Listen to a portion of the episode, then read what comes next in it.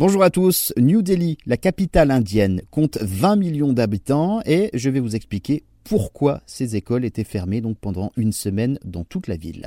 Il s'agissait en fait du premier confinement de l'histoire pour cause de pollution toutes les écoles étaient fermées pour protéger les élèves d'un nuage de pollution et que les enfants n'aient pas donc à respirer de l'air pollué. En plus, les travaux de construction étaient donc suspendus pour quatre jours sur la totalité de la ville. La capitale indienne est la plus polluée au monde en raison de ses usines, de son trafic, des feux agricoles allumés chaque hiver. Des dizaines de milliers d'agriculteurs autour de la capitale brûlent donc leur chaume, le résidu de culture, en tout début donc euh, d'hiver en nettoyant les champs des rizières et récolté euh, pour faire place au blé.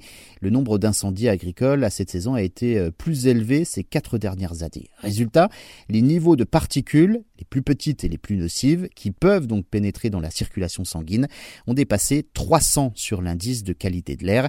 C'est 20 fois plus que la limite maximale quotidienne recommandée donc par l'Organisation mondiale de la santé.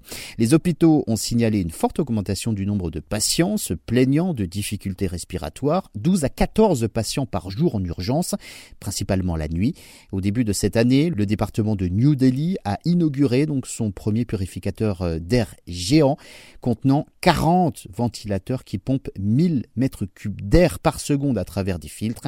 Cette euh, installation d'une valeur de 2 millions de dollars réduit de moitié la quantité de particules nocives dans l'air, mais uniquement dans un rayon d'un kilomètre carré autour de ces ventilateurs.